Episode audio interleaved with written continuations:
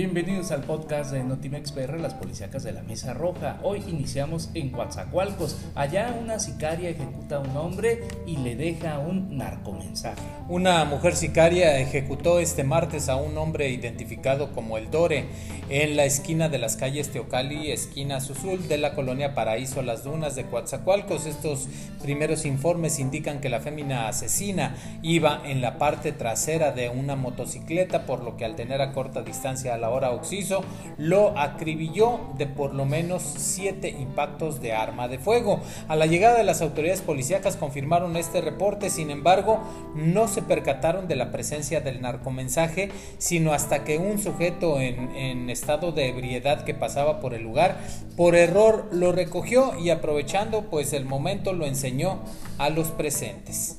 Vamos a continuar con más. Cae el Oscar, presunto extorsionador del cártel Jalisco Nueva Generación en Veracruz.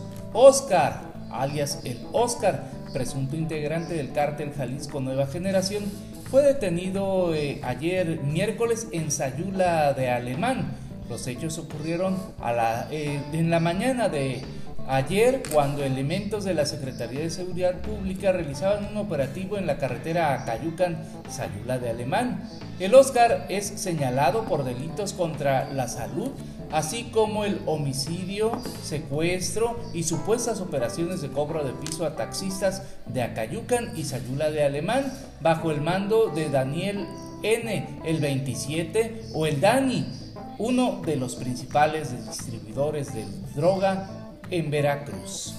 Destrozan taxi contra un árbol, sucedió en Espinal, Veracruz. Un fuerte accidente vehicular ocurrió en el tramo carretero en Tabladero a Melchor Ocampo, donde fue localizado totalmente destrozada la unidad de alquiler Nissan Tida, número económico 2828 del municipio de Poza Rica, Veracruz. Los primeros indicios señalan que se suscitó por exceso de velocidad y eh, bueno, pues eh, no tomó las precauciones y perdió el control en esta recta y al volcar terminó por impactarse con un árbol.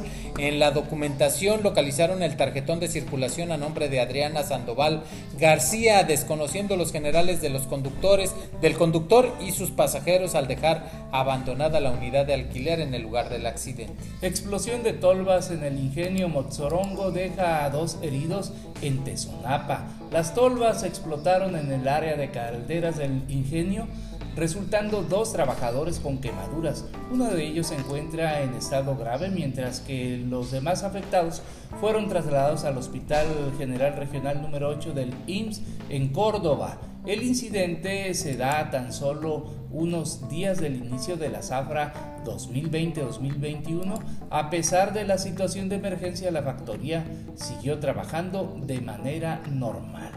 Asesinan a comerciante en Minatitlán. Un joven dedicado a la venta de flores a las afueras del Panteón Municipal de la colonia Santa Clara de Minatitlán fue ejecutado a balazos la noche de ayer, martes, por un par de sujetos armados. El comerciante, identificado como Jorge, de 25 años de edad, se encontraba en la florería Las Carmelitas en el acceso principal hacia el Camposanto ubicado en la avenida 18 de octubre, cuando dos sicarios que llegaron en motocicleta le dispararon a la cabeza hasta en cinco ocasiones. Los ejecutores enseguida huyeron del lugar dejando sobre el cuerpo de la víctima una cartulina con un narcomensaje amenazante. Mientras tanto, en el penal de Papantla intentan fugarse reos, a pesar del hermetismo por parte de las autoridades del Cerezo Papanteco, se pudo saber del intento de fuga de varios internos de ese centro penitenciario, ocasionando una intensa movilización de personal y unidades preventivas hasta dicho lugar. Personal de custodia descubrió a estos internos cuando intentaban darse a la fuga, alertando a los cuerpos de seguridad, los cuales arribaron e ingresaron al penal para realizar las primeras investigaciones sobre el hecho.